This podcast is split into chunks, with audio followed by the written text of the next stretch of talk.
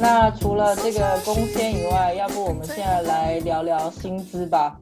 在教师行业的话，像你们薪资是可以谈的吗？还是说它有一个特定的制度？一般来说是不可以谈的。像我们老师的工资，如果是在公校的话，一般都是确定的。就比如说你只有一年教学经验的，他就会有一张表对照一年教学经验，然后。他工资对老师来讲幅度比较大的，就是公校和私校的差别，以及伦敦地区和非伦敦地区的差别。总的来说，工资最高的就是伦敦市中心的一些私立学校，他的老师就是基本工资，如果你不做其他的一些 management role。就管理层的工作的话，他的基本工资算是最高的。我说的市中心就是真的是正市中心，一区或者是有一些很好的学校，它可能在二区，但是这个也算是市中心的一些工作。呃，就像这种学校的话，就是我们大家都熟知的什么威斯敏斯特公学啊，呃，还有 Highgate，还有什么 St Paul 这种学校，就是算是。工资给的最高的金字塔的顶端的这种学校，然后工资如果像 Eton 呢，Eton 这个应该也蛮高，但是它不在市中心，所以我就说应该大部分来说算是市中心。对，Eton 这个 Harrow 这些肯定都是很高的，但是具体 具体我又不知道，我又没在那些学校教。哦，大家去 Glassdoor 看看。呃，应该看不到，因为老师这个工资，私校的话，他是自己内部定的，大家都是通过，比如说有朋友啊，或者是有同事调到那些学校，然后他们就互相问的，就是这样子问。你可以现在马上查一下。刚刚说这个 Glassdoor，它这个薪水，它是，比如说你是内部员工，或是你已经离职了，然后你自己去上面，就有一些人他会。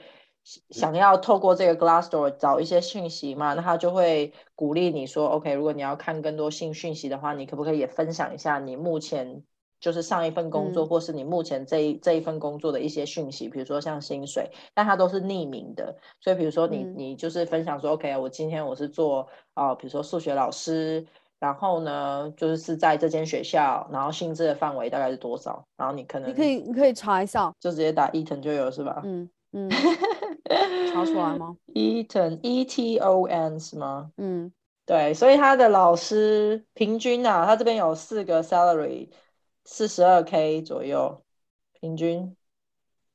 呃，差不多。但如果我说最低的老师的工作的话，就是属于外伦敦，甚至是比较比较偏远地区的公校。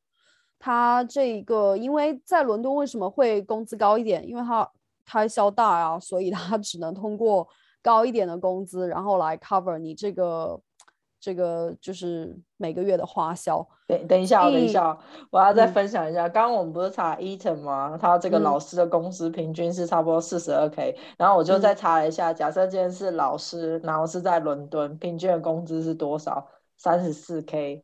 你看这差别有多大？呃，对，平均你说的平均工资有可能是公校和私校这样子平均。对对对，但是在伦敦来说，当然这个但是大但是我跟你讲，我我我刚开始，呃，我教师培训结束的时候，我去一个伦敦的蛮市中心的一个私校去面试，我就直接问，到最后面试完了之后，我就说，哎，你们给我工资是多少？他给我开的是三十二 K。嗯，就是我刚刚刚刚毕业，那这个是在伦敦。如果你不是在伦敦，哪怕也是私校的话，它应该会少个五六 K 的价格。就是对于毕业生起薪来讲，因为它其实私校内部它都有一张表，它的这一张表就是比如说你刚毕业的是多少，第有一年工作经验是多少。那我说的这些都是不掺杂任何管理层职位的一些工作。嗯嗯嗯，那。如果这个就是公校和私校的差别，私校是你的 base salary，就是你的基本工资会很高。但是如果你做其他的管理层的工作的话，除非是你已经做到副校长这种级别，他的附加的工资会很高。但其实你所做的管理层的工作跟你的发给你的额外的工资是不符的，等于说你做了很多的工作，但他的那个 package 会很少。那但是在公校的话，它是 base salary 就非常非常的基本。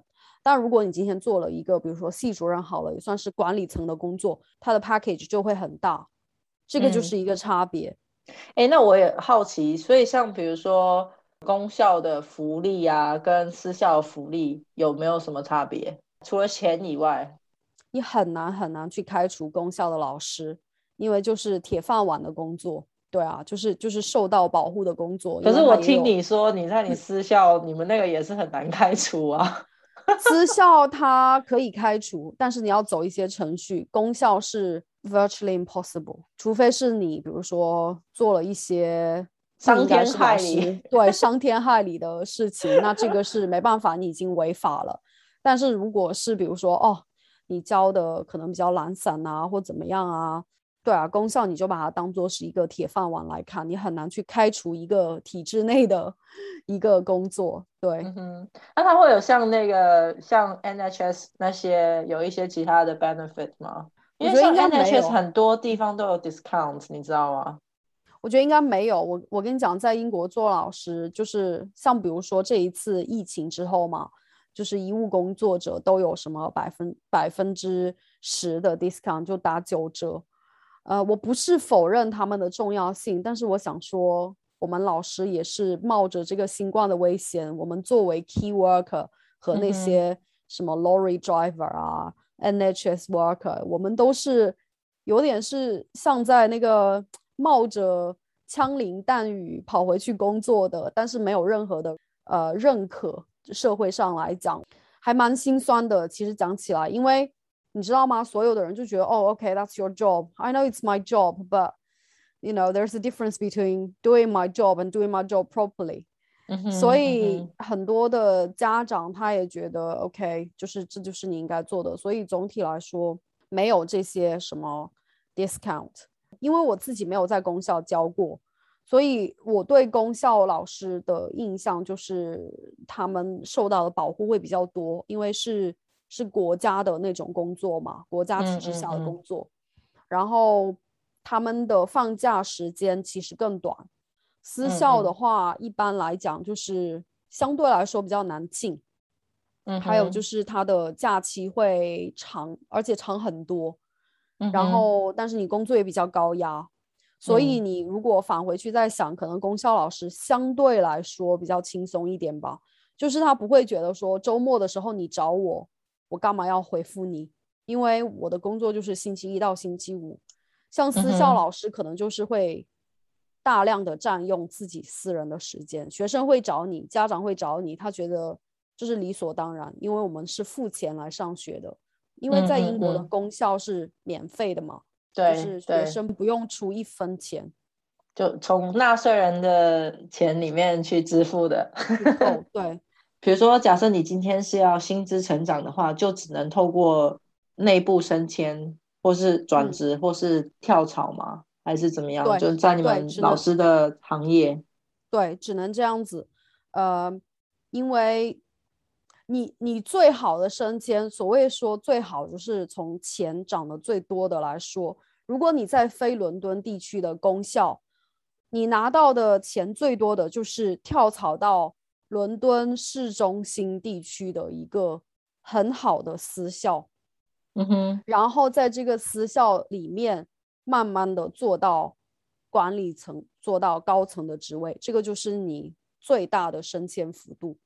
嗯哼，嗯哼，嗯。那像他如果做到一些高阶的管理层职位，他们就不用教书了吗？还是他们还是需要教一些课程？因为。因为你不可能完全跟学生脱节嘛，因为你还是属于是学校内部的一个一个员工，所以你还是要教。但是你去看他们的课表，你去看就是越到上面，比如说已经到了副校长，他可能一个星期就教十节课，因为他其他的时间要占用的处理其他管理层的工作已经很大了，所以他课时量必须要减少。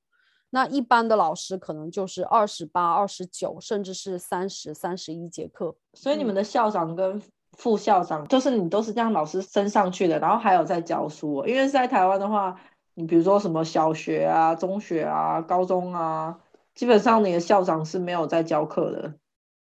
如果是真正比较关心学校，而不是说只是考虑到 business 这个方面的校长，他是应该要教的。因为你可能一两年还好，但是如果你长期不教的话，你真的跟学生脱节，你都不了解你的群体，你怎么去做那些政策呢？你怎么去想一些新的点子，把学校发展的更好呢？所以一般来说还是会教的，而且。比如说，如果我今天作为家长的话，我也是希望学校的高层是多多少少能教课，哪怕是教一个班、两个班也好。嗯哼，嗯哼，嗯，这个校长啊，高层都是从普通的老师这样子慢慢的呃升上去的。就可能你刚开始做的是系主任，然后年级主任，或者是做一些其他，比如说管慈善工作方面的活动。那通过这些职位，你可以。展示你的管理能力、团队合作能力等等，然后再慢慢的通过内部的一些职位、一些面试，然后慢慢升上去。那也有校长，可能他以前，比如说是在在金融城工作，然后他可能不做了，他跑去学校做一个，你知道数学啊、历史啊各种老师，然后做了几年之后。因为他有一些在 City，他可能就有一些管理经验，再加上他在学校的几年的教学，他也有通过这样的方式去升职，升到一个校长、副校长的职位。了解，我觉得这个跟如果是在一般产业的话，就。蛮不一样的，因为一般产业的话，可能你要薪资要成长的话，可能是透过，比如说你今天内部的升迁，内部的升迁有两种，一种就是你本身职位的直升，比如说假设你今天是采购助理，然后你变成是采购经理，那这样子就会是等于说是直升。那还有一种呢，是比如说你是转换你的工作，比如说你现在是在做采购。然后呢，你可能转到另外一个部门是做产品经理，可能他的这个薪水呢是比，比如说采购高，只是譬如哦，就是也有可能是透过这样子来来有这个薪资跟职涯的成长。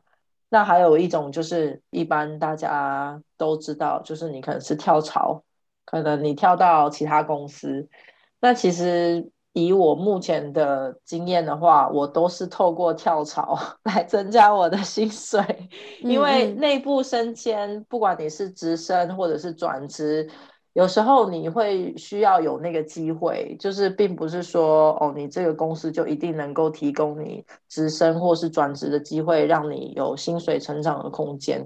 那因为我前面两家公司待的都是比较小的公司，就中小企业，就比较没有这方面的资源。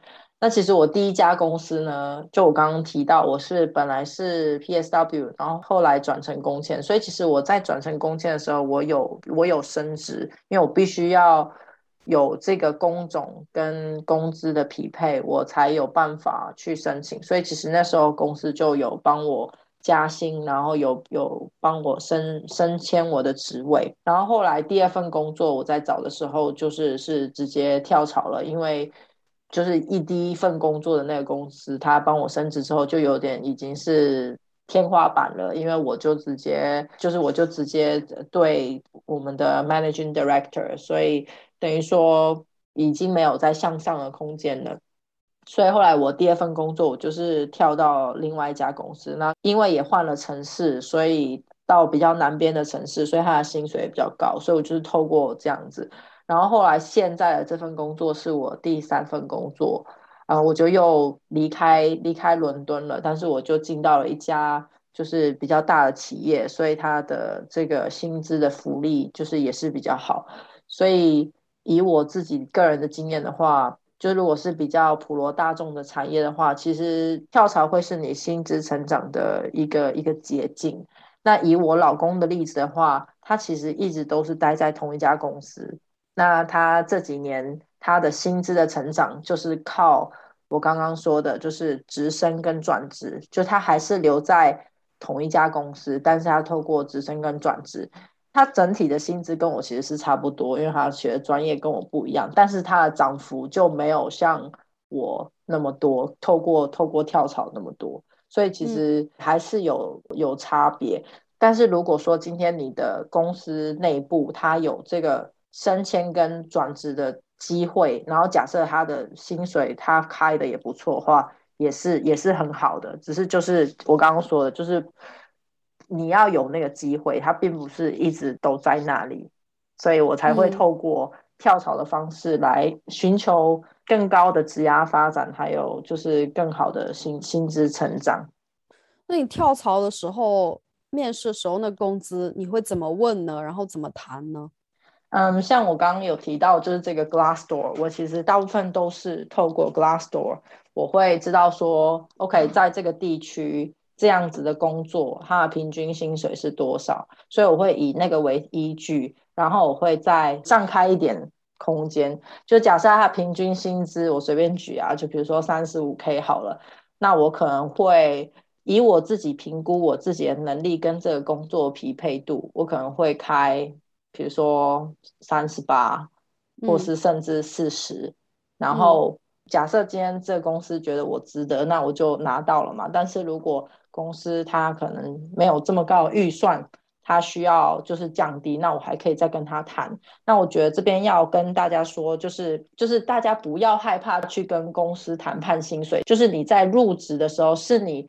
最适合谈判薪水的一个一个时机，因为今天假设公司他真的有这个需求，需要就是他需要招聘这个人进来，然后他也透过面试的过程当中觉得你就是他们要找的人，那他们其实是很愿意跟你谈的。我刚刚说我会透过这个 Glassdoor 去看一下目前这个薪资它的市场的。你知道，就是它的这个价格是多少，所以我也不是说什么狮子大开口，那当然不行。就你自己要知道你的市场的价格是是大概是在哪里。那你知道这个市场价格之后，你可以再依照你自己的能力，然后你去，我通常都会往上调一点，这样子。如果我拿到了，那就是我幸运，然后拿到了。那如果他们觉得不行的话，那他会跟你 negotiate，那你可能最后会有一个。就是有一个 middle point，然后你们你们达成这个协议。我前面的两份工作，就是我现在跟我前一份工作，像我前一份工作那时候他们开给我的薪资，我就说不行，实在是太低了，因为那份工作在伦敦，然后我必须要从我我住家这里就是过去，然后我需要通勤，所以我就跟他说，就是我就跟他说，哦，没有没有这个数字，我我没有办法接受，就真的很抱歉。然后所以他们后来也。给了我我要的那个数字，然后试用期结束之后三个月的时候，我又跟老板说，我还是觉得就是这个数字要再增加。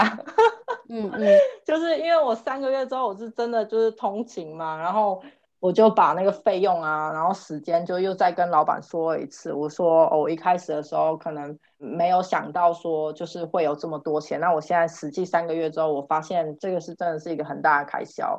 然后三个月之后，我觉得我对这个工作也是非常的得心应手，然后我对我的能力也是非常有自信。然后我就是问公司说，可不可以再加一点钱来补给我的这个交通？所以后来我前一家公司就也同意了，嗯 嗯，就有达成这个共识。就是这其实这都是可以谈的，因为但是大家要注意哦，就是我们刚刚一开始也讲了，就是你在跟公司谈判的时候，你的这个措辞。一定是要 正确的，你不要让人家觉得好像你今天就是来要钱的，然后好像公司就应该要给你钱，那当然是不行。就是 你要说你能够给予什么，对，而不是说公司能够给你什么，对，就是你要把那个主次，对对，就是你要在措辞方面是合理的，对。那其实公司今天他假设有这个预算，然后。他愿意帮助你，他其实也是会愿意，所以谈判是绝对是我以我个人的经验是可以的，但是这个措辞还有你的谈判的技巧非常的重要。所以我这比较好奇，因为我从来不会想这方面的问题，呃，因为我们的工资都是在一张表上面，除非是你是从其他的行业，比如说像我有同事是四大工作了一段时间。然后也考过了什么会计证，然后来我们学校做做数学老师。像他这种从其他行业转过来，他怎么会愿意来啊？四大薪水不是更高吗？哪有？你是不知道，就是我跟你讲，这个就是一个误区，大家就会觉得四大啊或其他什么行，因为我们学校是伦敦的私校啊，就是工资还蛮高的，而且你知道吗？我这个同事他做四大的时候，他就他不能 base 在一个城市啊，他他全国到处跑，所以他经常就是住酒店，然后也是工作到凌晨一两点之类的。就也没有假期，所以对他的工作和生活的平衡是一个很大的挑战。很多人会误以为，就是好像从 city 跑去做老师是一个好像是台阶往下走。其实你要看是什么样的学校。如果你都能够去到伊藤，我跟你讲，伊藤好多老师，伊藤啊、Harrow 这些老师，他们都是全部都是清一色有名的中学、有名的大学。甚至是读到研究生、博士生这样毕业去教书的，因为他的工资真的不低，而且还还有那么多假期。因为你可以查到四大的工资嘛，在你说的那个 Glassdoor，你可以查到一些 私校的工资。如果你来想一年有一百多天的假期的话，你会选哪一个？对，哦，一年有一百多天呢，老师一年有一百多天呢。有啊，我好像算过，就是我们哦，对了，暑假就两个月嘛，两个月就大概差不多六个六十天了，对不对？对啊，还有好多 half term 吗？还有圣诞假、复活节假期，所以你平均算一算，其实对了，就大家不要不要有这误区。那当然肯定也是看你要去什么样的学校，很多时候你比如说在四大这样的行业工作。得到的一些 rewarding 的感受，其实跟在学校，如果你真的是热爱教学的话，其实不一样的。就是有的有的工作，它做久了就会变成好像就是看 Excel spreadsheet 的那个机器，就一直看那些数字。但其实如果你喜欢并且擅长跟人打交道的话，因为我自己挺喜欢的，所以我觉得。不算是台阶往下走，反而是一个救赎，因为你真的可以跟真实的人类交流，而不是跟一堆数字。这我自己的看法了。对，而且我觉得 work life balance 一定也会比较好。像你刚刚说，你可以就是真的有一些假期，因为有一些公司可能它一些行业它的压力比较大。哦天，那真的是加班加到如火如荼。对对对。所以我自己还听到你说这个谈判工资，我还蛮好奇的。那就等于说，你每次面试最后一个环节，那个面试官他就会问你，那你的薪资的期待是多少？他会有这样的一个问题吗？每一个公司不一样，像像我前面两个公司还是比较小的，所以他可能是透过猎头那。面试是面试，在面试的过程当中，其实不会提到薪水，就是薪水它就是猎头在跟你交涉，所以猎头会告诉你说，OK，老板说就这家公司出给你多少工资，你同不同意？然后你就要跟猎头说你的你的这个期待，而再去跟公司谈，所以猎头。我刚刚说猎头就是也是一个很重要的角色，因为猎头他会，你都已经到面试最后一个阶段，已经在谈判 offer 了，所以他其实也会尽全力的想办法帮你谈成，因为 进去了他才有钱嘛，对不对？对 对。然后呃，刚刚讲到第二个部分是我试用期过后，我又再跟公司提了一次这个薪水，这个就是我跟老板就是直接谈的。就试用期过后那个会议里面，我就是跟他提出来，就是直接跟他说，那现在的这家公司呢，是它是一个大公司，所以他就是透过这个公司的 HR，就是面试过程当中呢，他其实都不会提到薪水，就是面试过程是你跟你的面试官就是要招聘你的这个主管做面试，但是在面试之前呢，HR 可能就会先问你说你。对这个工作的期许工资是多少？他之所以要问你呢，他其实就是要知道说，哦，你今天你的期待的工资跟他们公司的预算到底差多少？如果说你今天期待的工资跟他们公司的预算差十万八千里，那他可能他就会明白的告诉你说，哦，你这个可能太高了，我们没有办法，那我们就不需要继续。所以我刚刚说这个市场的研究，就是你要去知道说。这样子的公司，这样子的城市，这样子的工作，薪水大概是落在哪里？你自己心里要有个底。所以人家人资问你的时候，你就要讲一个数字是符合行情，就算偏高也不要是差太多。那人资也不会告诉你可以还是不可以，他就是笔记下来，然后到时候你面试到最后一个阶段，已经确定要给你 offer 的时候，人资才会再来跟你谈薪水。然后我那时候是人资谈了之后，我就是跟人资说，哦，我要的是这个薪水，然后人资就说，哦，我们就是只能开给你这个啊什么。我说，可是那时候在招聘的广告上面，然后还有就是我。看这个市场的价格的话，我觉得就是，嗯，再加一点，我会我会比较可以接受。所以后来人资就是可能看我的态度比较，也不是强硬啦，就是我我是比较有一点坚持，所以他就再找了就是要招聘我的那个主管来跟我谈。然后后来我就跟我的那个主管就是有达成了一个一个协议。对，但我的谈崩了怎么办？不会谈崩啊，就是你想想看嘛，他最多他就是告诉你说，OK，我们真的就是只能出这样，那你要么就是 take it or leave it，那你自己就决定啦，对不对？所以我说你谈判的技巧是你是整个是很专业的，但你态度也是要是很好的，所以最后他会告诉你，你要么你就是你你们两个达成一个共识的一个薪资。要么就是他告诉你说，哦，不好意思，我们最多就是只能出到这样，然后真的没有办法再多。他不会因为说，哦，因为你今天去跟他谈而拒绝你，他不是因为你跟他谈去拒绝你，他拒绝你可能会是因为他觉得你能力不到位啊，或者是你谈判当中你的态度不是。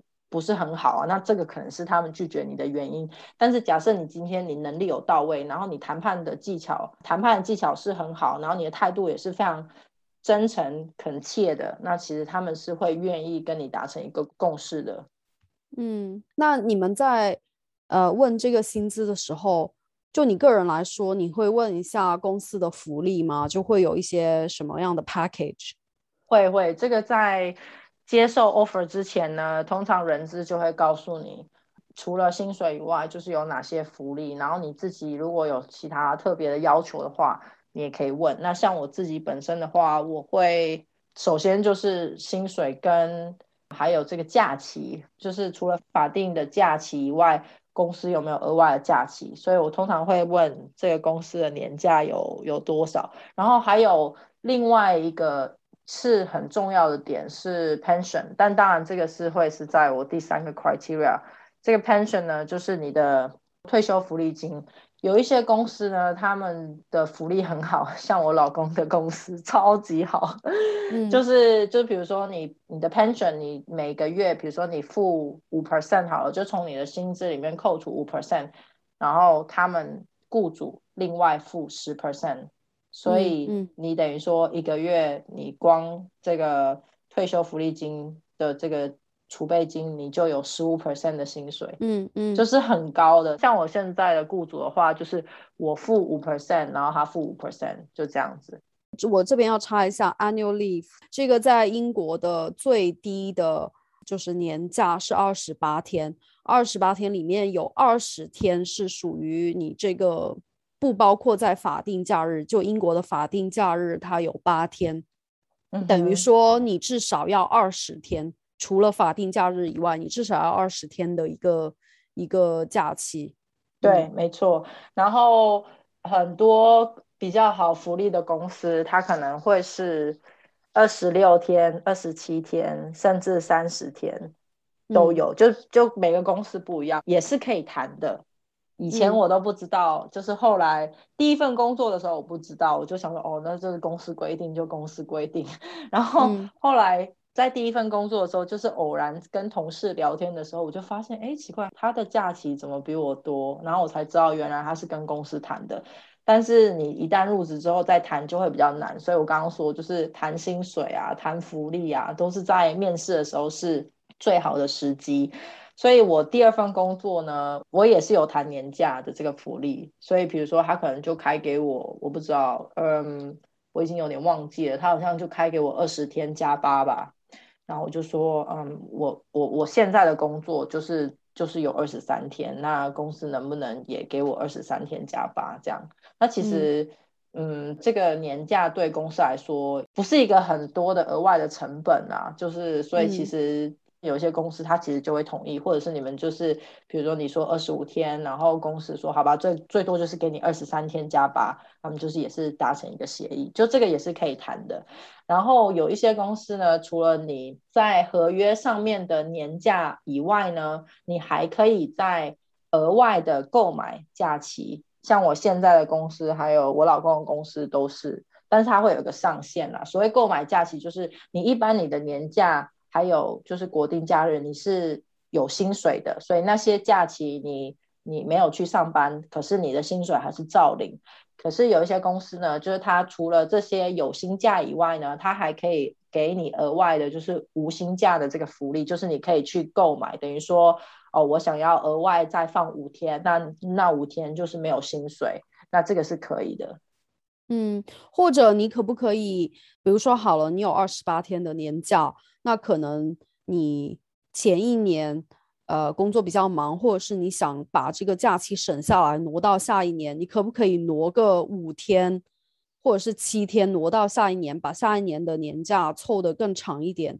对，是可以，但就是你要看公司的规定，它基本上它都会写在合约里。比如说你今天你的年假没有用完，要移到下一个年度，它会就是细节载明说，OK，你最多只能挪五天，carry over。几天这样子，嗯，就是这个每家公司不一样，或者是有些年假你没有休完，是不是也可以折换成现金？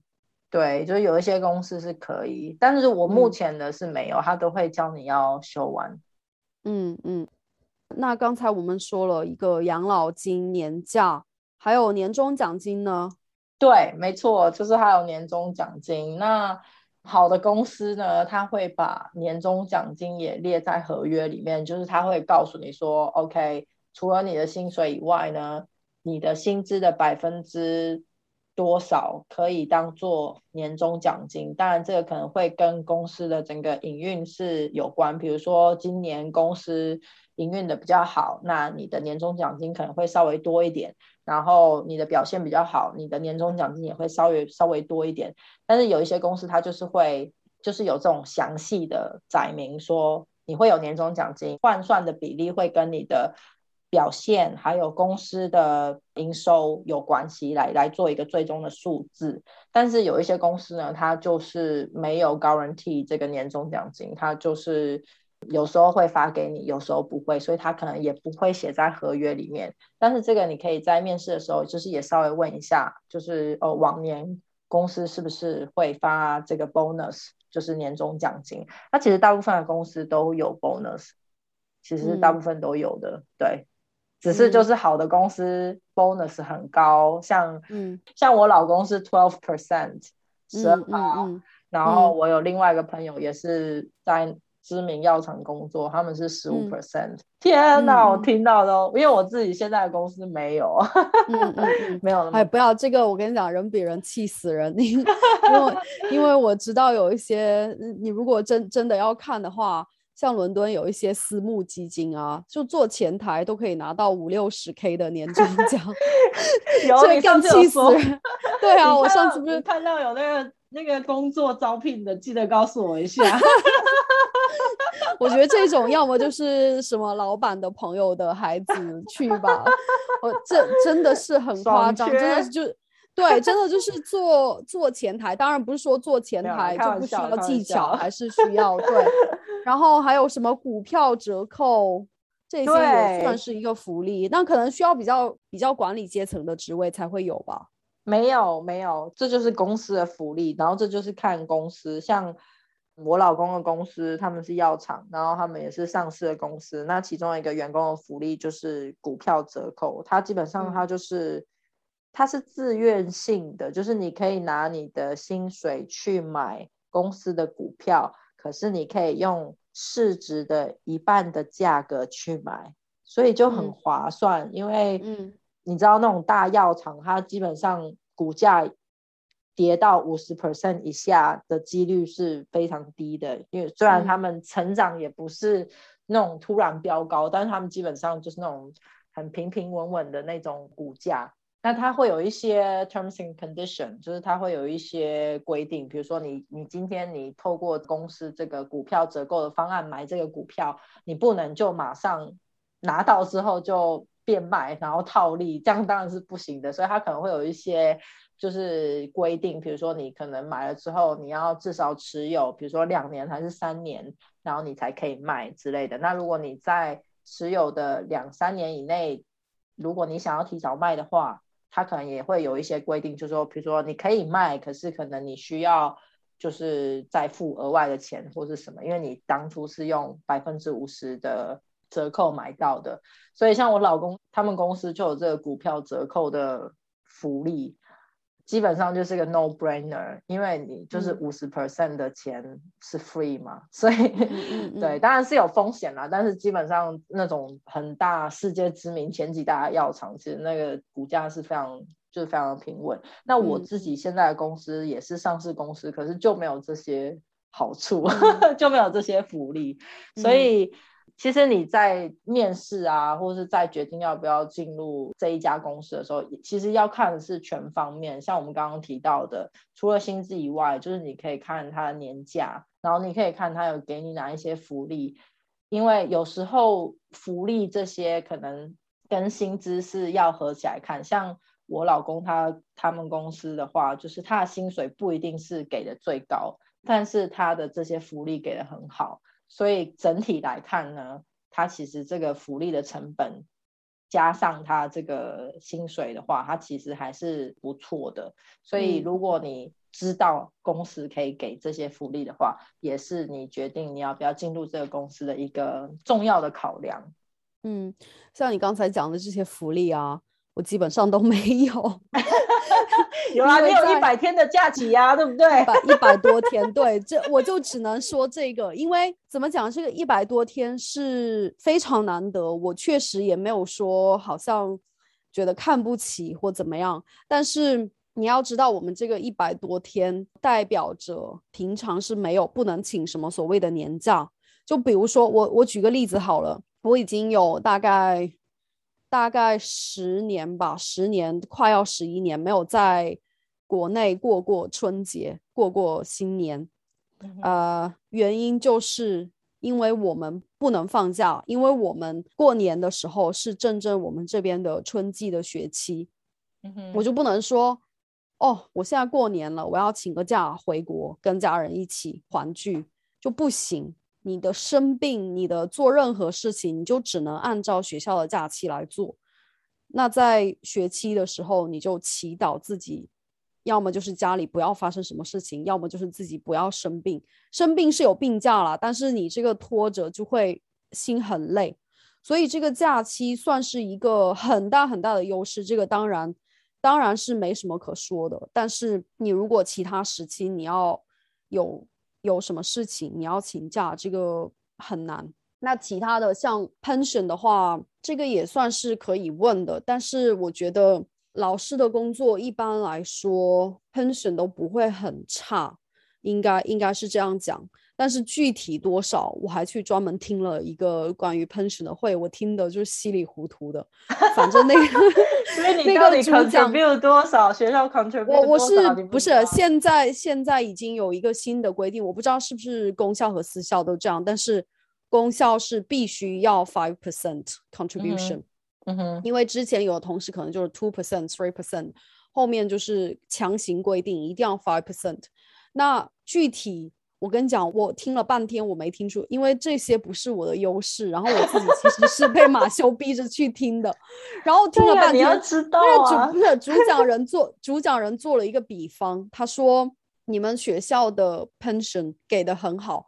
好到什么地步呢？就好像是 pension 里面的劳斯莱斯，他就这样讲了一句，所以我觉得应该是很好，但是具体有多好我不知道，我还要去我还要去细查一下。就是他说的是，就我们给个 five percent，我不知道学校具体是给多少，但是一定是大于 five percent 的一个 contribution。那他说的所谓的 pension 里面的劳斯莱斯。有可能只是跟学校这个行业相比，跟教育这个行业相比的，所以具体我估计你们应该也是 有给到 ten percent，没有我没有了。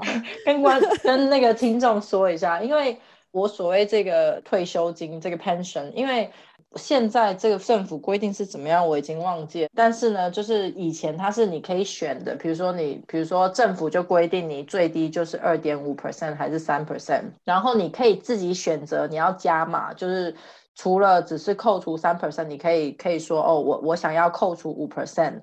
然后呢，就是每一个公司它的福利不一样，像有些公司就会说，好，你如果今天假设。minimum 是三 percent，但是你愿意 contribute，就是你愿意，就是你愿意扣除薪资五 percent 的话，那我们也会跟进，就是给你五 percent，等于说你的退休金你自己扣掉五 percent，你自己的薪水放到退休金的这个储备金，然后呢，公司也是另外再给你五 percent，你的薪水放到你的退休金的储备金。那有一些公司更好的是。比如说，哦，你你选择加码到五 percent，他说好，假设今天你加码到五 percent，我就加码到十 percent，这是很高的。像我老公他们公司就是这样子，就是。然后我刚刚说这个选择，就是你不一定说你一定要加码到五 percent，或是你要加码到七 percent，这个就是你自己可以决定。但是呢，不是每一家公司都愿意员工加码，然后他跟进，甚至给更高。因为可能政府就规定说，哦，假设今天员工是二点五，公司就一定也要付二点五。那 that's it，就有些公司就就可能最多就是提供二点五。可是有一些公司，我说我所谓的好的福利就是，假设今天员工付二点五，公司出五；员工付五，公司出十。你知道吗？就是他他会给你额外的。那这个其实我们刚刚讲，这个是退休的储备金。如果有一些人他对比较长远的打算的话，这个是很好的一个投资，因为你等于是 free money，也是 free money，而且是 tax free，对，就不用交税。对，因为它是税前就从你的工资里面扣除了。那有一些人可能会想说啊，我也不知道我在英国会不会待一辈子啊，或是什么。其实这个退休金，假设你今天。真的，后来比如说离开英国这个国家，你还是可以拿出来的。就是你要上政府的网站，它是有一些就是程序你可以走，就是把你以前付的这些退休金，你还是可以拿回来。所以它其实是是很好的一个福利。嗯，还有你说到什么年终奖金、股票折扣，我们当然是没有。股票折扣怎样？交一交，然后把学校吞并了吗？不可能有。还有这个年终奖金，我不知道国内的教学薪资啊待遇是怎么样，但是我们是没有年终奖金这个说法的。可能在前面有一期讲职场的时候，我也提到过，因为。你如果开始发年终奖，就势必会有 KPI，然后你把这个教育产业做成一个可以量化的、可以做比较的一个东西，那这个里面就会有很多的问题。就比如说，你为了让学生考得很好，你你使一些小的手段、一些伎俩，这个就违背了教育的初衷。所以，虽然说我自己是不介意有一些额外的奖金。但是我觉得从原则上来说，我是可以理解的。而且我觉得，我觉得这么多假期，很多人一提到老师就说：“哦，你这么多假期，就是其他的人都可以不用考虑，反正随便你说一个什么论点，他就说那你有假期啊，好像有假期就是一个罪。但我觉得，但我觉得就是要看你看你怎么去看。如果你自己比如说是有小孩子的家庭，你放假跟你的小孩是一样，那这个对于家庭的。照顾上面肯定是很好的，或者是你要做一个很长的旅行，或者是回国，这些都算是很好的一个福利。但是你的假期就没有那么 flexible，没有那么灵活。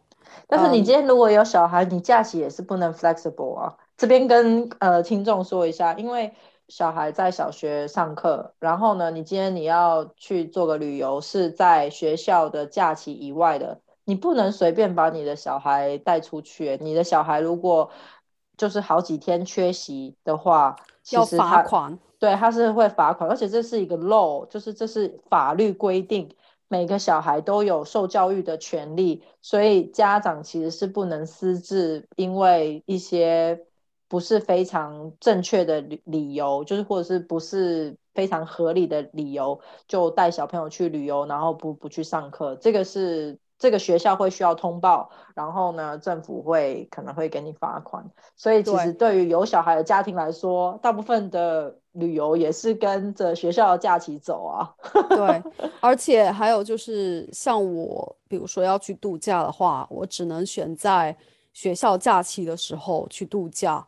那学校放假期间，这个机票真的就飙升，各种住宿啊，什么价格都飙升。因为有小孩子的家庭，他就会带着小孩在这一个时间段出去旅行，所以我从来没有机会，比如说在过年的时候请假回国，也从来不会有机会说避开学校的假期，避开这个这个人群的高峰跑去度假，就对我来说是根本不可能的。所以我的这个假期虽然听起来很多，但是我要去度假的话，我要付很多额外的一些费用。嗯哼，对啊，我们都一样啊，我现在也是啊。对，因为你有小孩嘛，所以所以你知道，对，所以我就想替这个教育工作者说一句话，因为，对啊，有假期不是原罪。没有，我觉得假期看一些网上的讨论。我觉得假期是很好的福利，因为因为毕竟我是有小孩的家庭，所以对于我来说，你知道有假期可以跟小孩啊、家庭啊一起一起共度，对我来说是 priority。我绝对不会为了你知道就是多高的工资，然后我就算有假期，然后也不怎么敢请假，或者甚至可能假期的时候都还要工作，我绝对不会做那样子的工作。就对我来说，那不是我的 priority。嗯嗯。那我们今天说了很多很多关于在英国找工作的各种细节，那我们也说到很多找工作的福利。但是我最后我想说一下，因为其实是你去找工作，但是这个选择是双向的。就比如说你去面试的时候，你感觉跟你的 manager 气场不合，或者是他们的一些理念跟你真的不合。除非是你非常的急需这份工作，那我觉得你自己也是有拒绝的这一个选项的，因为不要说为了屈就，为了去找到一个所谓稳定的有工资的一个工作，去到一家不太适合你的一个公司或者是一个行业，我觉得这个是很不值得，因为中间浪费的时间，你可以。稍微慢一点，慢慢的去找到适合你的一个产业、一个公司。我要说的就是有一个我同事的例子，他去学校面试，他就比如说面试的时候，呃，会有人带着他参观学校啊，讲解一下学校的历史啊、学校的理念什么的。他还没有去试讲，因为做老师面试都会有一个试讲的环节嘛。他没有去试讲，他在听了这一个人讲解学校以后。他就说：“我觉得我不是适合这个学校的人，而且你们也不是我想要工作的一个环境，所以我们现在就就是 say goodbye，就是我不会去试讲。”他就走了。他算是相对比较急需，他虽然是英国人，但是他也是刚刚毕业，就是你肯定也是不想错失这一个学校的工作机会，而且这个学校是很好很好的中学。就是很多人会挤破门想要进去的一个学校，他就说，我当时就觉得这个气场跟我不合，所以我也觉得大家一定要就不管说什么福利有多好啊，年假有有很很长或怎么样，但最终最重要的是，你是不是会在这个环境工作的开心，你是不是有很大的成长的潜力？也许你进去进去的时候的职位不是很高。工资也不是很高，但是你要看它的内部的结构，去看一下跟你直接对接工作的一些 manager，看他们的态度是怎么样的。因为我自己也有一些遭遇，就是比如说去面试，当然最后我是没有得到这份工作，但是我就跟自己讲，即便是人家给我这份工作，我也不会去，因为我的主管直接就是语言系的头，通过跟他讲话的过程当中，我觉得他非常的傲慢。而且他也不会听你任何的意见，哪怕我就是当天去面试的时候，我就察觉出来，我就觉得我怎么敢接受这份工作，在他手下做事情？嗯哼，嗯哼，对啊，真的，主管啊，还有企业文化啊，真的是很重要，非常重要。通常会让你离职的，可能就是你的主管。对对对对对，直属上司。所以有的时候我跟你讲，人的第六感是很准的。你要是觉得有有一个人怎么就是不对劲，就是气场不合，那你就要相信自己的直觉。我也知道，特别是对于留学生、国际学生来讲，找工作很不容易。如果不是在急需的情况下，我觉得可以再试着再找找看。嗯，对。哎，你不是做了一个视频吗？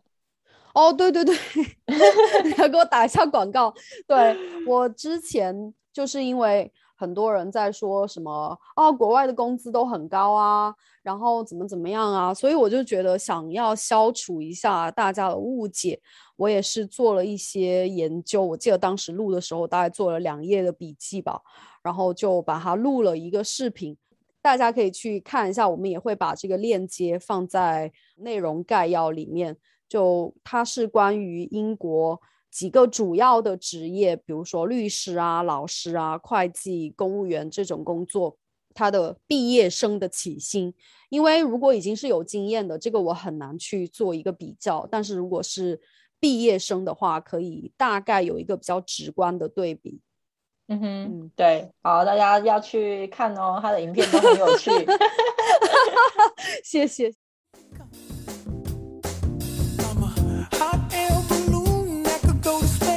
希望大家能够喜欢我们今天的节目，关于英国找工作、谈薪资以及福利等等。